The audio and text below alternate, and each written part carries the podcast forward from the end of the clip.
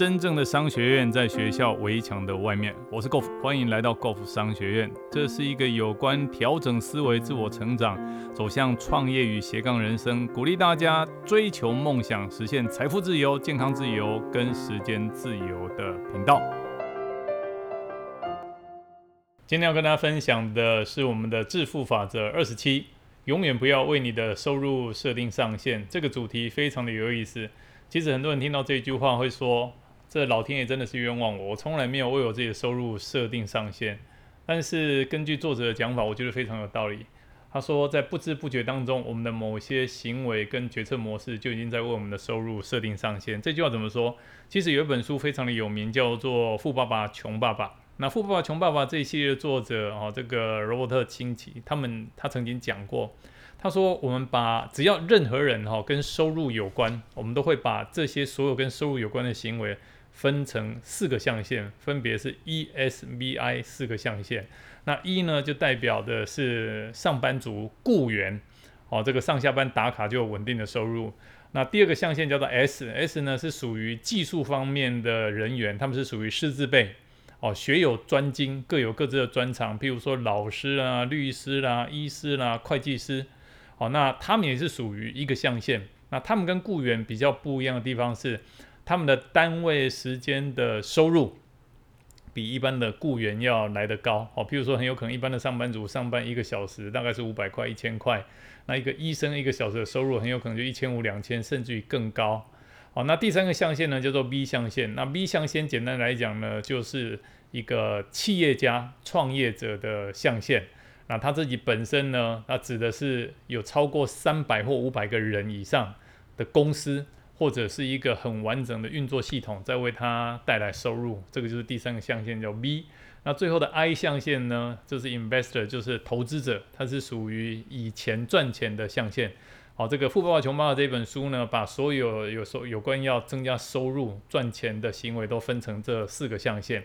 那这四个象限呢，一个很大的差别就是。哦，前面两个象限 E 跟 S，上班族跟技术人员，哦，他们不管这个再怎么认真工作，一天最大的极限就是二十四个小时。那你说二十四个小时，如果花八个小时工作可以，花十个小时工作可以，花十二个小时工作就有点累了。如果要他花十六个小时工作，那是不可能的事。可是 B 跟 I 象限呢就没有这样的限制啊。一个这个高中毕业生很有可能因为创立了一家公司。他旗下的五百名员工有大学生，有研究所，甚至有博士。那 I 象限呢？它又更是另外一个不一样的领域，它是用钱来为我们赚钱。那这本书呢，就很明显的告诉我们，这四个象限没有所谓的对跟错，也没有所谓的好跟坏。但是先天 E 跟 S 这样的象限，就是有一个先天上的限制。所以这个章节呢，就是讲说，我们永远不要为我们收入设定上限。他就在提醒我们，哦，他讲了四个重点。第一个重点就是 S 象限的极限啊，其实就是 E 跟 S 啊，就是上班族跟技术人员，他有什么样的极限？那第二件事情，如果我们选择担任上班族的话，不是不好哦。那上班族有什么样的隐忧？哦，那第三个重点呢？他讲说为什么要创业？那如果 E 跟 S 这样的象限，我们都觉得它有先天上的限制，那为什么我们要走向 B 象限或者走向 I 象限？那第四件事情，很多人讲说创业，我没有那么多的资金呐，我没有那么多的资源呐，我也没有那么多的 know how 啊。如果是这样的话，他说，那你要不要加入一家传销公司？哎呦，这个作者居然叫我们去加入传销，所以我觉得这个章节是个很有意思的章节。这就是致富法则二十七，永远不要为你的收入设定上限。那我接下来跟大家讲一下这几个章这个章节的几个内容。他说。不要为收入设定上限，这个原则非常适用于服务业。哦，在这些行业里面的服务业嘛，比如说按摩师，哦，这个物理治疗师是依据付出的时间来获得酬劳。哦，这个就是为什么那些还没有成为事务所，有没有律师事务所，他们也是用他们的专业啊。哦，当他们还没有成为合伙人以前，没有办法分享到营业利润。哦，像律师、会计师跟顾问，哦，他们的他们的收入也一样是按照他们的付出的时间，哦，这个单位。哦，完成几个 case，哦，来来收钱。可是如果说我们是一家生产，比如说他他举个例子哈，生产钢笔的产业拿到了一张五万支笔的订单，这时候怎么做？我们打电话给供应商啊，订五万支笔，把货送出去，然后满心的就比如说一支笔我们进货是五十块，然后卖出是一百块，那中间就赚这个五十块。但是如果我们是属于 S 象限这个物理治疗师，我们很幸运哦，这个同时有十个人要来找我们做按摩做物理治疗，怎么办？那当然是没办法，没有办法，同一个人可以服务十个、五个，一个人可以同时服务五个、十个嘛，对不对？哦，所以，哦，这边作者就点出一个 S 象限，哦，这个技师，哦，他们先天性的限制就是在时间。他说，从事服务业，哈，不要期待你会很快发财，除非你想出办法为自己制造分身，或者使用杠杆原理来运用自己的时间跟精力。所以很多失智辈的人，譬如说很多。讲师啊，或者很多这个物理治疗师啊，或者美法师啊，他们都会去教学徒。可是你想哦，在教出这些学徒以后，当一开始这些学徒很有可能，比如说一个合约制，他前面的一年、两年、两年、三年会为我们工作，那我们根据他们的付出，给他们部分的酬劳，而且大部分收入还是我们哦，这个这个法郎的收入啦，我们这个物理治疗哦，我们院所的这个收入。可是，一旦他合约期满了，他自己也是学有专精的，他会做什么事？他当然就自己出去开了嘛。哦，所以说，当我们认真在复制一个我们的学徒的时候，其实有些时候反倒是。成为制造我们的竞争对手啊！曾经哈有遇到领固定薪水的人，哦，向他抱怨说：“哎，这个薪水哈比不上他们的付出的价值。那个公司一年只给我一百五十万，可是我觉得我一年至少值两百万呢。”哦，那这个讲师这样回答，他说：“是从谁的观点来看？我确定你的老板给你的酬劳是非常合理的。那为什么你不离开那个领死薪水的工作，要求完全用你的工作表现来给予酬劳？是你自己选择当这个上班族的啊？”哦，如果那样不可行，为什么你不替你自己工作？那你就会知道，你所赚取的数目是你真的值得的。那大部分人会害怕用工作的成果来支付薪水，其实这讲的就是上班族的盲点。他们为什么会害怕用工作成果来支付薪水？就是说，算了算了算了，我这样每天上下班打卡，就给我固定一个月三万、五万、五万、十万。他们的内心深处通常是处于一种非常害怕打破现状的心理。他只是说，万一哪一天我工作表现不够好的话，是不是我收入就整个骤降？好，那在这边他有提到一个非常重要的重点，他说哈。其实这是因为我们从小就被教育，我们就是认真的读书，那将来找一个稳定的工作，然后在工作职场上认真的投入。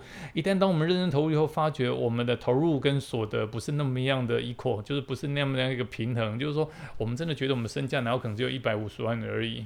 哦，这个时候我们不能够怪，都是爸爸妈妈以前给我们教育错，绝对不能怪爸妈。我觉得这本书给我们一个很正向、正能量的思考，叫做凡是正能量，凡是正面，凡是积极，凡是感恩，不要去抱怨。他说，我们不能够责怪父母，大部分的爸爸妈妈都过度保护孩子，所以他会希望孩子将来能够过稳定的生活，这是非常自然的事。那任何无法提供稳定收入的工作，通常会让爸爸妈妈讲这句话说：“哎呦。”你什么时候才去找一个真正的工作，找一个稳定的工作，收入能够稳定一点，日子能够好过一点，啊，所以在这个地方呢，我们绝对不能够责备爸爸妈妈，爸爸妈妈都是为了我们好，他总是会希望我们过比较开心、快乐、舒服的生活。那接下来要讲第三个重点哦，就是说作者提到，如果真的是这样的话，那我们为什么要去创业？哦，作者说鼓励大家要去创造一个情形，这个情形就是可以。根据成果来获得酬劳。你想，如果自己创业的话，成果小就领成果小的收入，成果大就领成果大的收入。好，我个人相信每一个人都应该要拥有。我觉得他这段写得非常好。他说：“我个人相信每一个人都应该要拥有自己的事业，不管是专职或者是兼职，包括你的斜杠人生。哦，很多人都是从斜杠人生，从兼差开始。当他人生的备胎走出去了，而且走得好了，甚至走得比他本业好了，他会选择。”放掉他的原本的本业，然后投入他的兼职事业，然后把他的兼职就当全职来做。第一个理由为什么要这样做？第一个理由到目前为止，绝大部分的千万富翁都是因为拥有自己的事业才发财的。我们真的很少听到有一个上班族，他因为上班了十年、二十年、三十年啊，人生发大财、富可敌国。非常非常的少。当然，你说这个年收入上千万的专业经理有没有？有，但毕竟那真的是凤毛麟角，真的是人中龙凤。你想吧，一家股票上市公司这个成千上万个员工，有多少人能够爬到经理这个位阶？哦，有几百个经理才能够产生几十个协理，有几十个协理才能够产生几个副总，有几个副总才能产生一个总经理。但是这总经理其实位置也不是好当的，你知道这总经理他也是专业经理人呢。公司是董事长的，是董事会的。当他的 performance，这总经理 performance，他的表现绩效往下掉的时候，这个董事长董事会不换掉这个总经理，股东大会都会要求换掉。所以这专业经理他们是很辛苦的。那第二个要缴那么多税的情况之下，其实要创造财富真的非常的困难。可是当你拥有自己的事业，现在作者在讲哦，第二个为什么要创业原因是因为。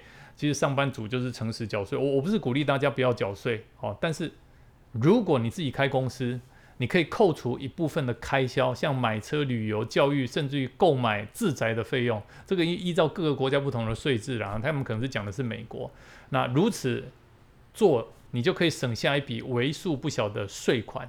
其实光为了节税这件事情，就值得你去开自己的公司。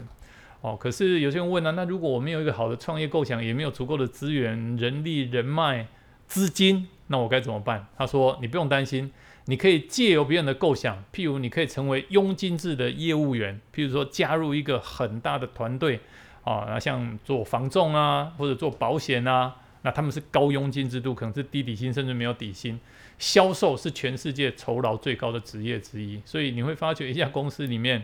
通常，当然我们扣除掉这些高阶主管来来来讲，哈，各个不同的部门，好，除非有些像这个这个晶片开发，哦，非常重视 R&D，这 research and development，就是这个研究发展的公司，它很有可能研发部门的员工收入会比较高。但是一般来讲，一些公司里面谁掌握订单，谁的奖金就高，那他说，如果这样还没办法的话，你可以加入传销公司。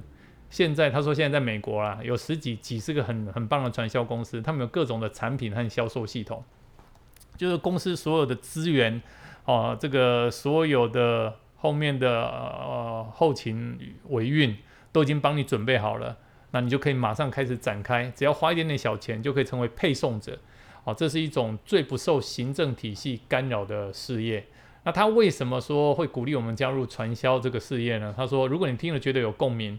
传销是可以创造财富的工具，一个很大的但是，哦，绝对不能够以为哦，加入传销，人家讲说哇，反正就是借力使力不费力，你不要以为自己就不必花力气，传销工作必须要靠自己去做才会有效，它必须要靠教育训练，付出时间精力还能够成功。但是如果你真的去做了，每个月的月收入大概是两万到五万美金中间，他讲的这个数字真的一点都没错。如果一个好的传销事业，大概花三到四年，你的月收入大概就会有稳定的两万到五万，这件事情真的是没错。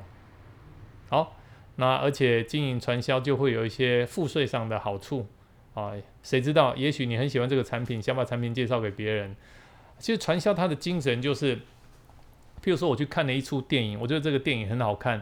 我分享给我的朋友看，我真的觉得哇，这个里面的配乐啦、剧情啦、角色啦，所有的东西，难怪他得那么多奖。你无论如何一定要去看。那当我把朋友介绍去看这个电影，那这家电影制作公司为了谢谢我，就给我一些奖金。这个就是传销原始，它是属于分享的概念。我使用的产品，我享受这产品，我使用这个服务，哦，我觉得它真的是物超所值，它真的是很棒，而且可以解决我这个朋友的问题，可以带给他很棒的这个这个这个这个效用。哦，所以，所以我就想要把它分享给他，哎，因为分享这个行为，哦，所以我就得到我自己应该得到的这个收入，成就别人的梦想，最后会成就自己的梦想。好，那接下来他有介绍，他说有一种公司叫做独立合约制，其实就是类似像外包，所以这个外包呢，它就好像譬如说有一家饭店。哦，他的饭店里面有餐厅嘛？这个餐厅的部门每天要洗很多的碗盘，哦，光整理打扫这个工作呢，他就要养很多的人。按照这个饭店，你们晓得哦，一个服务业里面那个人事成本、那个带状支出是非常非常可怕的。后来有些饭店呢，他想说，那这样好了，我就不要养这些人，我把所有的洗碗清洁的工作全部外包，外包给一家清洁公司。诶，现在很多这样的公司，对不对？这就属于外包制。它有什么好处？他需不需要去养这些人？需不需要负担他的退休金？不需要，这些人事费用他要省下来了。好哦，那如果遇到饭店淡季的时候呢，他就跟这个外包的厂商把那合约再修改一下，那饭店旺季的时候呢，他就再多找几家厂商来把这些工作做完。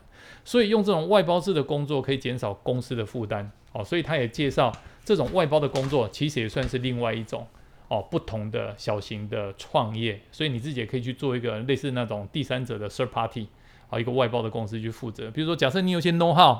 哦，甚至于我以前在科技业，我们公司很多研发的工作是外包给印度人，哦，外包给菲律宾人，因为他们写那时候还有外外包给中国大陆，因为他们写程式的能力，某些城市的能力，他们其实写的不错的，所以你看这就无形当中就压缩我们台湾一些会写程式的能力，哦，他们的工作，因为工作都被印度人拿走了嘛，被菲律宾人、被中国大陆人拿走了嘛，这是属于外包上面也会伤到一些人的工作机会。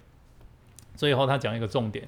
如果你只是替别人工作，好，这是为什么他要讲我们的致富法则二十七？他说，如果你只是替别人工作领薪水，那你永远不会有钱。那如果你要找工作，你就要确定你拿的是用百分比来计算所得到的酬劳，否则的话，你就自己去当老板吧。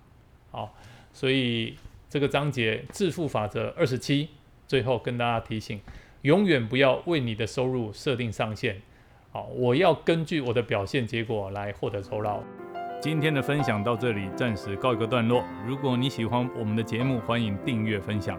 如果你对于我们的内容有任何的问题，欢迎留言，我们一起讨论，共同成长。